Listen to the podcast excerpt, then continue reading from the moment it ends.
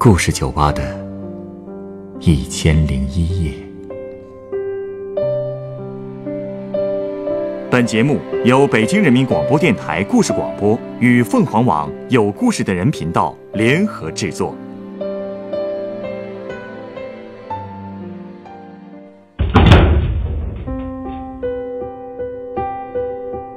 欢迎光临故事酒吧。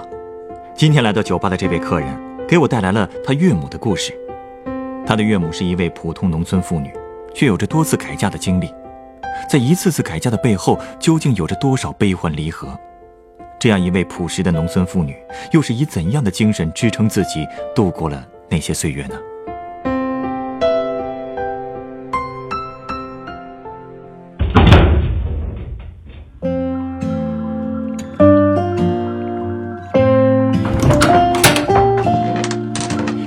欢迎光临。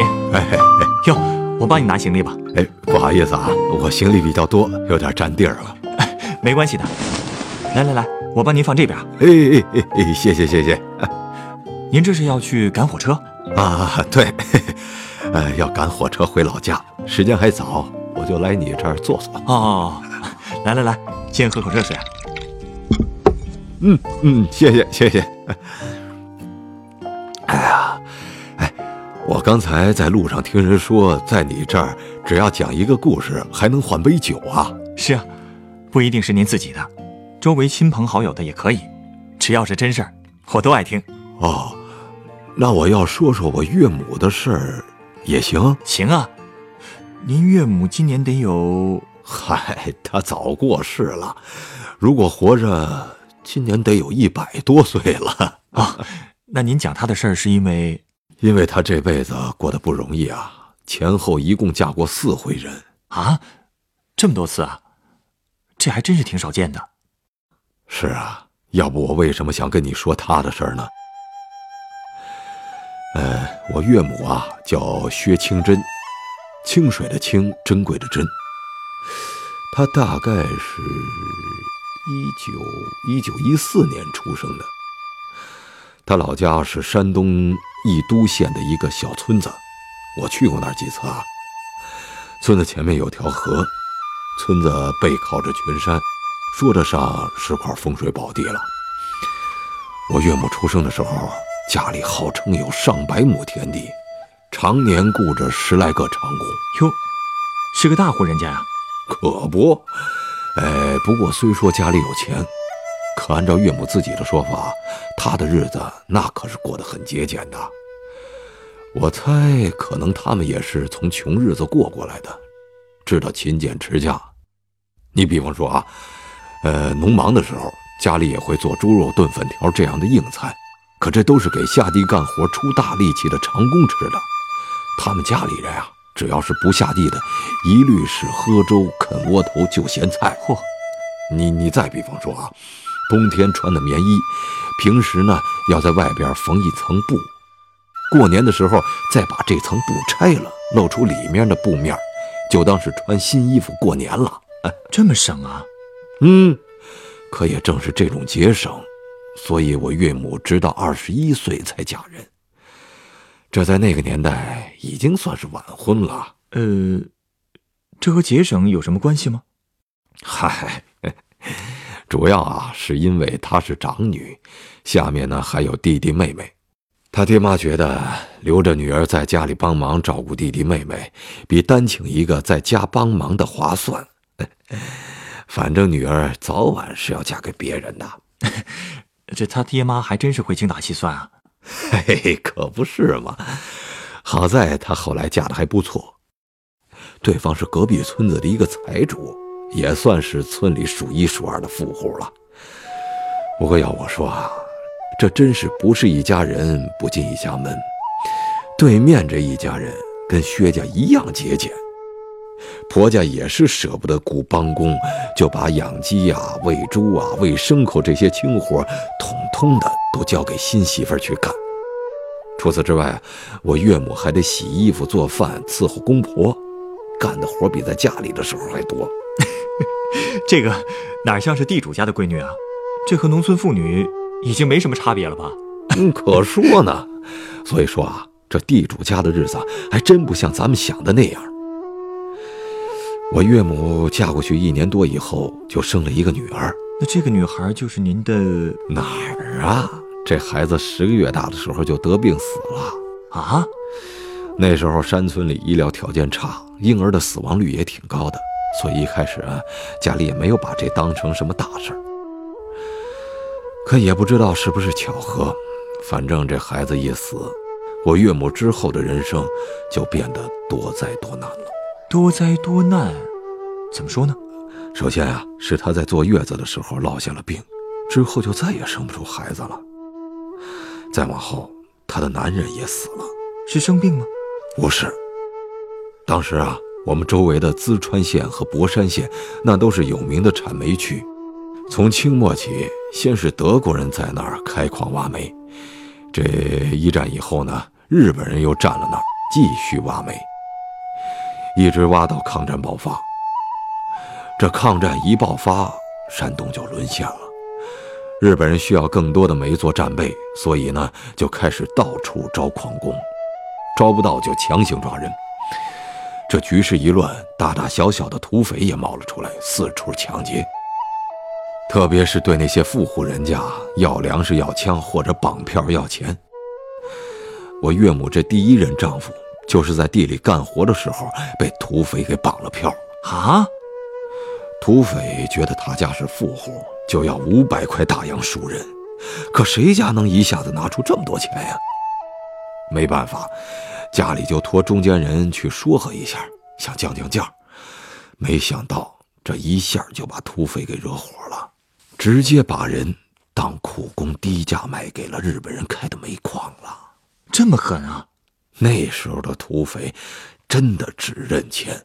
哎，煤矿里那些矿工一天工作十几个小时，吃的呢却只有糠菜窝头。她丈夫就这么连累带饿的，染上了伤寒。矿上怕传染呀，就直接把他扔到了埋死人的万人坑里。要说这小伙子也是够顽强的，愣是从死人堆里爬了起来。被路过的乡亲发现了，找人用门板把他抬回了家。可是伤寒，那在乡下就跟绝症一样啊。她丈夫回家躺了两天就死了。我岳母那年才二十五，就这么成了寡妇。哎呀，所以，她就改嫁了？也没有。其实按理说呀。那时候没孩子又没了丈夫的农村妇女，通常就回娘家等着改嫁了。可是我岳母不想改嫁，她那个亡夫是个独子，公婆都指望她照顾，所以那段时间她就是娘家住几天，婆家住几天，两边都能有个照应。她本来也想着就这么走完自己的后半生了，可没想到没过多久就又出事儿了。出什么事儿了？那会儿不是抗战时期吗？山东省里啊有各种各样的队伍，抗日的游击队会偷袭鬼子的据点，土匪们为了抢地盘也是打来打去，鬼子和伪军呢也时不常的下乡扫荡。大概是四零年的时候啊，那年刚入夏，我岳母的老爹送我岳母回娘家，老爹牵着毛驴走在前面。岳母骑在驴上，结果走在半路上，他老爹一脚就踩在了一颗地雷上啊！他和他爹，哎，幸好那地雷的威力不大，不然这爷儿俩的命可就都没了。我岳母只是被气浪从毛驴上掀了下来，等他醒过来，就看见他爹浑身是血的躺在路边，一条腿已经被炸断了。我岳母当时就吓懵了，还是他爹比较冷静啊，让他先把毛驴找回来，再用驴驮着他爹往家赶。到家以后，赶紧请郎中给他爹治伤。可就算这样，也已经太晚了。他爹在炕上躺了十来天，还是死了。唉，那个年代，女人呐都要讲究三从四德。像我岳母这样没了丈夫又没了爹的，只剩下改嫁一条路了。一开始呢，她也不愿意，就这么拖着，到了第二年，还是她婆婆先开口劝她的，让她趁着年轻再往前走一步。到后来，婆婆劝，娘家劝，连自己的兄弟也劝，我岳母架不住这么轮番轰炸，最终就同意了，就这么改嫁给了隔壁村里一个姓曹的富农。虽说是寡妇改嫁吧，不过曹家对她倒挺满意的，特别是她不能生育这一点，正合了曹家人的心意啊。这是为什么呀？你不知道啊？这曹家的主人两年前死了老婆，留下了三个孩子，最小的那个闺女才三岁。曹家人呢，也是怕新媳妇要是有了自己的孩子，将来会对前面的这几个孩子不好。如今。我岳母不能生育，正好一心一意的把这三个孩子拉扯大。哦，是这么回事。所以啊，我岳母嫁过去以后，还是和过去一样，洗衣做饭、喂鸡喂猪，另外还多了一样，就是带孩子。但是不管怎么说呢，家里有了顶梁柱，他也算是过上了几年消停的日子。唉，可是。好景不长啊，又出事了。是啊，内战爆发了以后，山东这边建了解放区，村里的穷人们组成了农救会，搞起了土地改革。按说这是好事儿哈，可是曹家不是富农出身吗？属于成分有问题。按照规定，家里的土地都要上交，农具呢也要进行重新的分配。这老曹啊。一时有点想不开，就寻了短见了。他死了不打紧，可我岳母那就惨了。这刚过了几年太平的日子，转眼又成了寡妇。这会儿已经全国快解放了，像我岳母这样的身份，那往后的日子，你懂的。嗯，过得很不容易吧？所以后来。为了生存，她经人介绍，就又一次改嫁了。这次她嫁的是一个地地道道的贫农。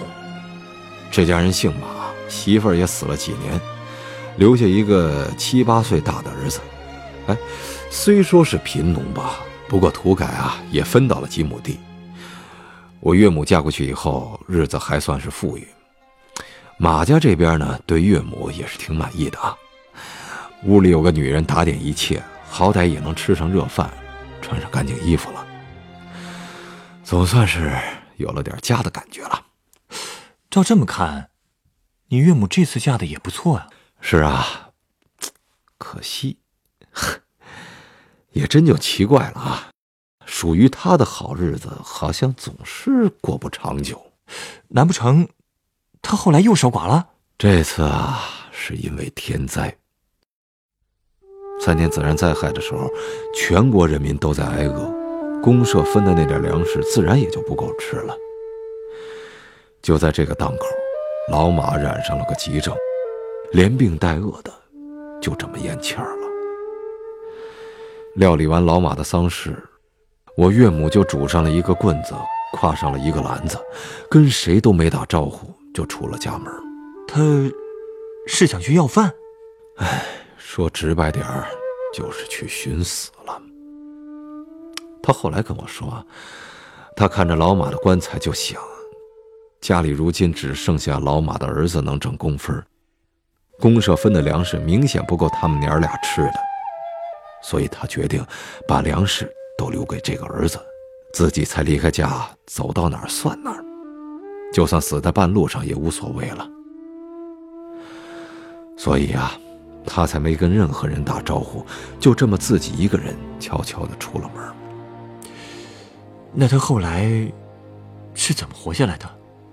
他后来跟我回忆说，虽然那会儿大家都穷啊，但是还是好人多。别人看他一个人孤身在外，怪可怜的，多少都能分他点吃的，什么半块窝头啊，半张饼啊，或者是一小碗稀粥。有时候遇到独身的老太太，还能留她借宿几天。我岳母就帮人家洗洗涮涮，做些家务，也能换到口饭吃。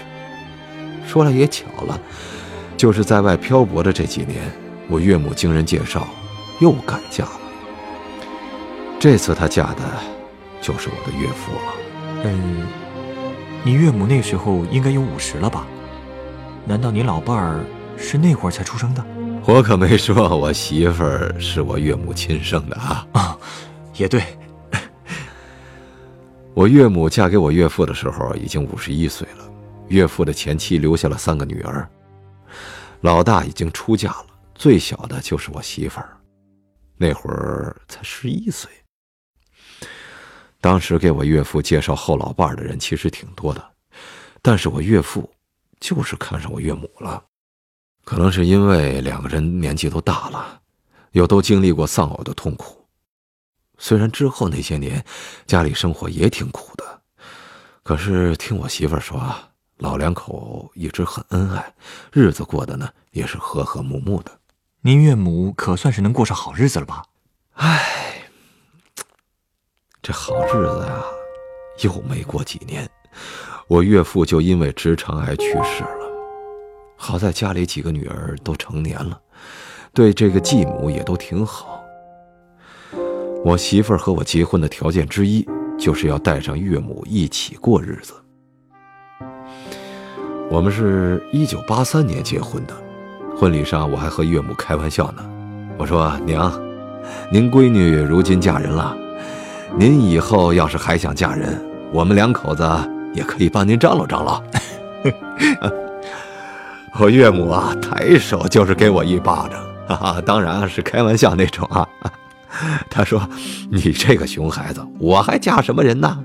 我以后啊，就跟定你们两口子过了。那这之后的日子，他是不是终于可以安享晚年了？嗯，那几年呢，赶上了改革开放了，农村都实行了包产到户，日子呢也是越过越好，家家户户都有了余粮。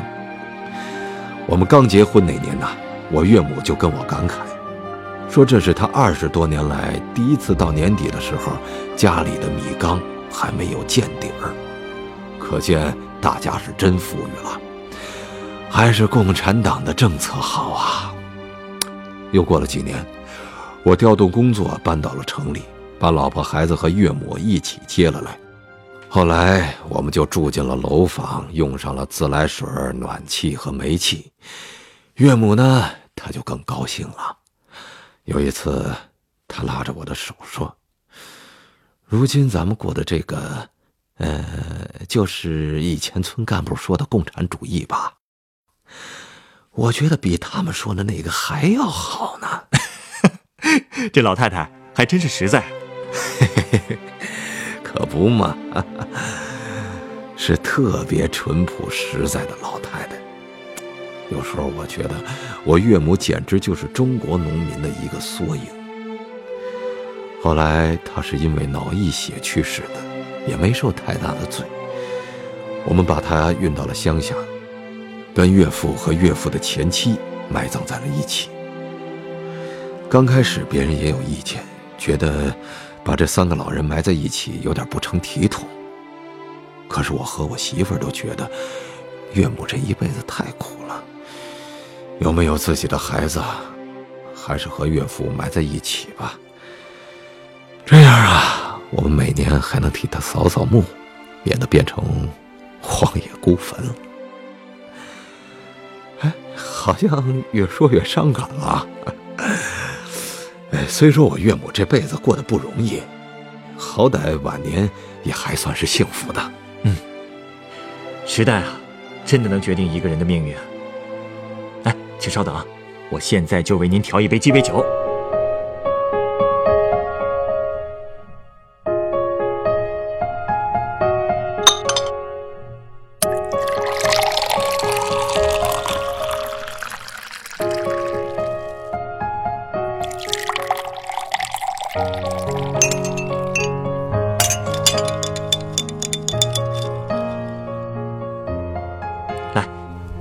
鸡尾酒。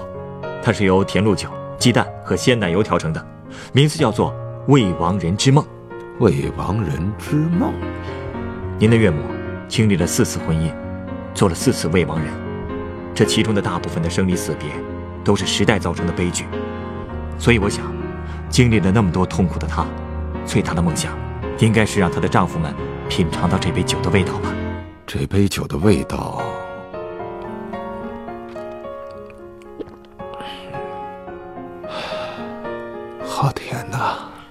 这种味道，应该是您岳母曾经的丈夫们对生活滋味的最大期盼吧。